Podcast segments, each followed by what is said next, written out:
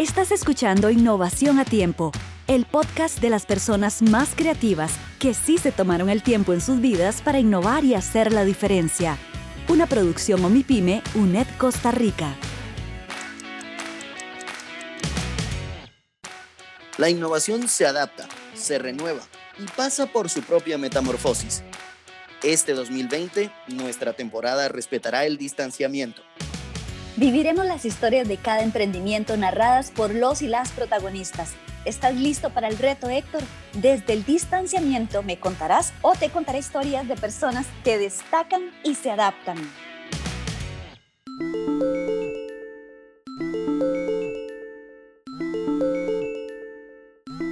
Héctor, ahora sí, ya estamos como, no sé si es el capítulo 6 o el 7 o qué, pero hoy te tengo una sorpresa. Wow, de verdad, ya quiero conocerlo. Contame, contame. Empezame a contar de inmediato porque ya llevamos varias historias que a mí me han atrapado mucho y estoy seguro de que con esta puede pasar lo mismo. Bueno, sí, porque es que esta combina varias cosas varios elementos que me atraen mucho. La innovación, el emprendimiento y la sostenibilidad. Tiene que ver con historias, tiene que ver con mundos internos y con tecnología. Ya empezamos con estas cosas que me haces siempre me das muchas pistas, pero no entiendo cómo podrían entrelazarse. ¿Alguna vez te has imaginado escribir un libro? Pues siempre me ha parecido muy interesante. Realmente nunca he investigado, nunca me he puesto como a tratar siquiera de entender cómo sería, pero me llama la atención. Tuve la oportunidad de pasar por la vida de Francisco Mora. Él es escritor, tiene una vida muy interesante porque es de los números, pero cayó en las letras, también edita. Vas a conocer ¿Quién es Francisco Mora? Soy del área de los números, soy matemático y no me gustaba realmente mucho la parte de escribir. Y paulatinamente, con mi paso en la educación a distancia como estudiante UNED de muchísimos años, fue que le agarré el gusto a la escritura. Empezar a escribir no es fácil, hay que encontrar ese hilo conductor, esa motivación sobre todo. Y si estamos hablando de emprendimiento, pues desarrollar un libro de un tema que a uno le gusta realmente es una excelente meta y una ventana que abre muchísimas oportunidades. Héctor, las personas somos como libros, no paramos de escribir nuestra historia, yo creo que nos parecemos mucho a ellas. Cada día escribimos una parte nueva y vamos incluso cambiando conforme se va escribiendo la historia. Mi paso por la escritura inició en el 2010 en una oficina en que estaba en la UNED, donde se me dio la oportunidad de investigar algunos temas, sobre todo relativos a e-learning, enseñanza a distancia, tecnología educativa. Empecé con artículos bastante sencillos que presenté a revistas diferentes, congresos, pues ahí se, se tiene contacto con editoriales, con comités científicos y pues va a recibir uno muchísima realimentación, en algunos casos rechazos que pueden ser a veces un poco dolorosos al inicio. Mi consejo siempre es seguir adelante. Si se le cierra la puerta en una revista, siga con otra. Si en un congreso lo rechazaron, mejore su ponencia, su artículo, vuélvalo a presentar y aprenda y siga adelante. Y más de 10 años después, eh, tengo más de 38 publicaciones, entre ellas tres libros, ponencias, artículos científicos y cómo empezamos a escribir con los primeros renglones. Empecemos poco a poco con ideas, tal vez dejamos hoy un artículo con un inicio un cuento, un libro, más adelante lo retomamos y seguimos con diferentes proyectos porque el texto realmente es algo que nunca está acabado.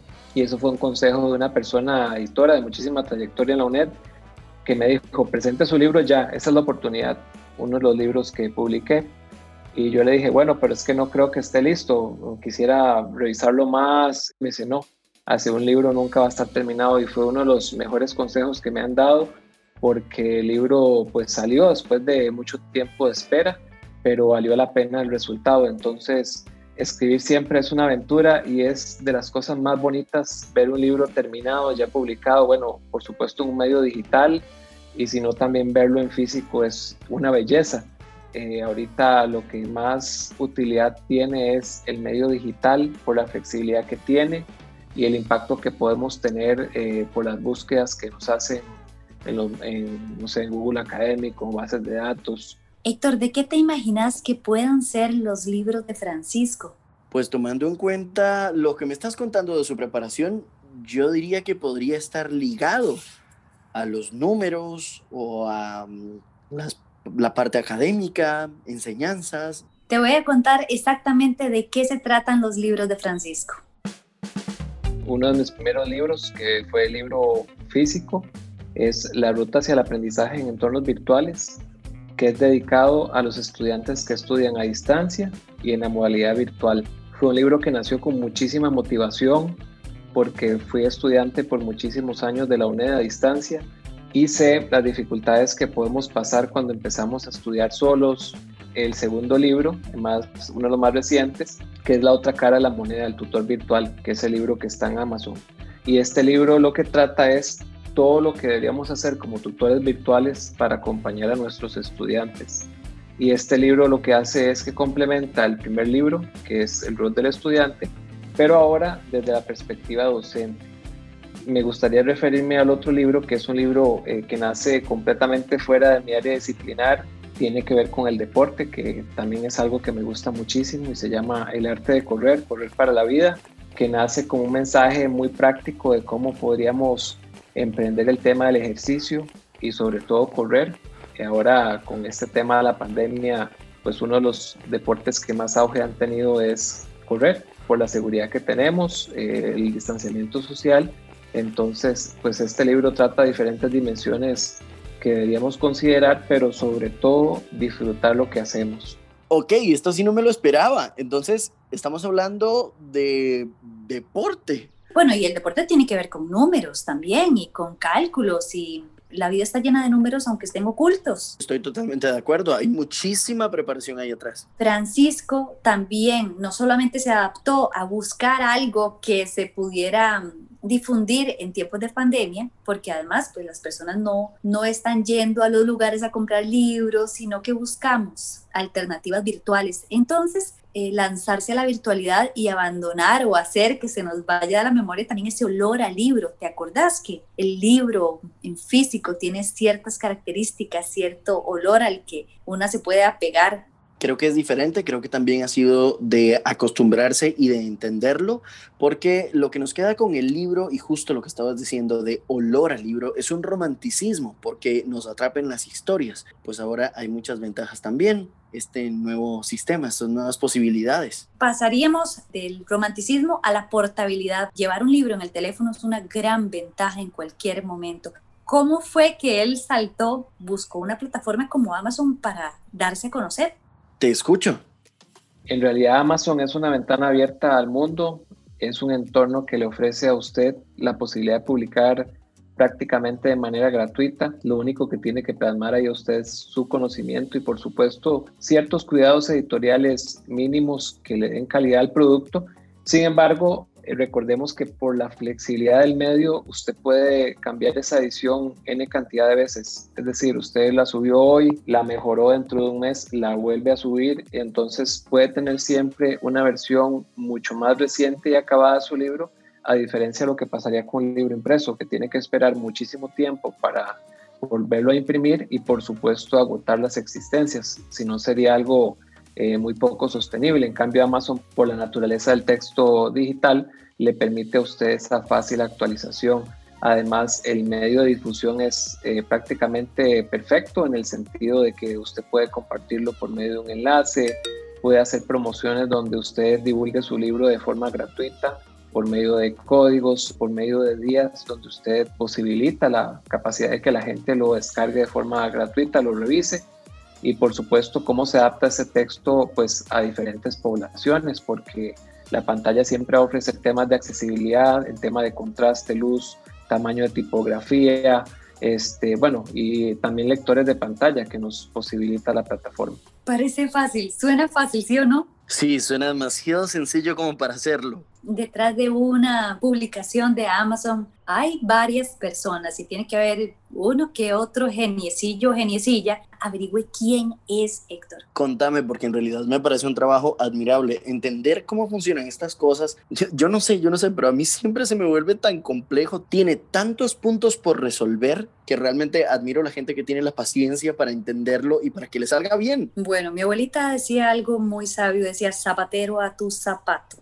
Así que cada quien con su especialidad. Por eso es que Daniela Jiménez es vital en este proceso de emprendimiento literario. Quiero que conozcas primero quién es Daniela Jiménez. Soy mercadóloga de profesión, eh, formo parte del equipo del Observatorio MIPIMES, que es el que tiene este proyecto de Amazon. Todas las personas que trabajamos en el observatorio nos apasiona apoyar a los emprendedores. En este caso, con este proyecto lo que hacemos es co-crear junto con los autores soy una persona que cuando me propongo algo, trato y busco la información para llevarlo a cabo. En este caso, con Amazon empecé a travesear la plataforma. Al principio tuvimos ciertos atrasos, por decirlo así, porque en un inicio eh, Amazon requería que fuera primero en formato de Word y entonces a la hora que uno subía el libro, la información quedaba desacomodada. Entonces era ese estira y encoge de subirlo, acomodarlo volverlo a subir y en esto, ¿verdad? Encontré eh, Kindle Create, una aplicación que utiliza Amazon para uno crear su propio libro ahí. Logré ver que se podía subir el libro en formato de PDF y de esta manera era más sencillo. Con Kindle Create el formato en el que se sube es súper fácil, así como, o sea, ahora se le pueden incluir todos los diseños que quieran, ¿verdad? Como cuando uno lo va a publicar en papel, todo el diseño que usted quiera, nada más ese libro se convierte al formato que requiere Amazon y se sube y queda tal cual. Entonces yo creo que, digamos, esa parte de que ahora el libro quede de una mejor manera y poder ofrecerle a los autores es parte de esta personalidad que tengo. La conexión a veces hace de las suyas. Te perdí por un momento. ¿Estás ahí, Fedra? Eh, eh, sí, ya, ya, ya estoy lista, ya estoy lista. El sonido del 2020. Héctor, detrás de las palabras de Daniela hay muchas horas invertidas. Creo que esa formación es lo que hace que estas palabras suenen tan fácil. Claro, ese es su modus operandi, su cotidianidad en la UNED, el autoaprendizaje. Eso es lo que nos falta. Quizás sea eso, Fedra. Por ahí puede que ande. Y ahorita eh, recordé también que con lo que está pasando aquí en estos procesos, ¿verdad? Es que hacen que parezca fácil, precisamente por mucha investigación, por todo ese talento que se logra generar cuando te pones a investigar las cosas, cuando te dispones a aprender sobre las nuevas tecnologías. Sí, una de las cosas que me sorprendió es eh, quedarme escuchando las palabras de Daniela y decirme a mí misma, Fedra, ¿será que cualquier persona puede escribir y subir su propio libro y escuchar lo que me dijo Daniela. Claro que sí, eso es un proceso sencillo. De hecho, nosotros como parte del observatorio damos ese apoyo a los editores que quieran, que estén interesados en escribir de algún tema de interés para el observatorio y nosotros les damos todo ese acompañamiento y los incentivamos. Eh, contamos con eh, editores, con la parte del filólogo, les solicitamos el ISBN y le damos todo ese acompañamiento hasta que esa obra esté publicada en Amazon. Luego de publicada, también les damos el acompañamiento con eh, las gráficas de las ventas, cómo se han comportado, en qué países es donde se han comprado los libros, Amazon es una plataforma súper flexible, ¿verdad? Pueden tener las obras actualizadas, se pueden cambiar los precios.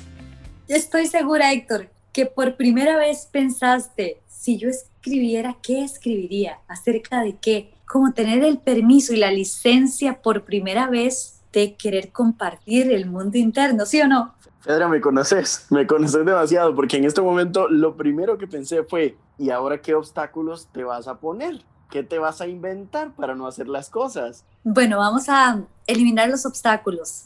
Es posible que esa ventana se abra. Escucha y apunta estos contactos. Si usted es una persona que desea publicar su obra en la plataforma de Amazon, se puede comunicar con mi persona. El, mi correo sería de este, los requisitos que debe cumplir, pues no sería mucho, simplemente ser una persona que quiere escribir y que quiere dar a conocer su obra al mundo, que no le teme a la publicación y nosotros estaremos en la mayor disponibilidad de apoyarlos en este proceso. Lo ideal sería que la persona tenga ya la obra escrita o por lo menos lo más cercano posible a una versión final, porque luego de que nos lo envían, este, o bueno, tal vez por lo menos que tengan un título, nos lo hacen saber para ver si es de nuestro interés el título de la obra y sobre eso empezar a escribir.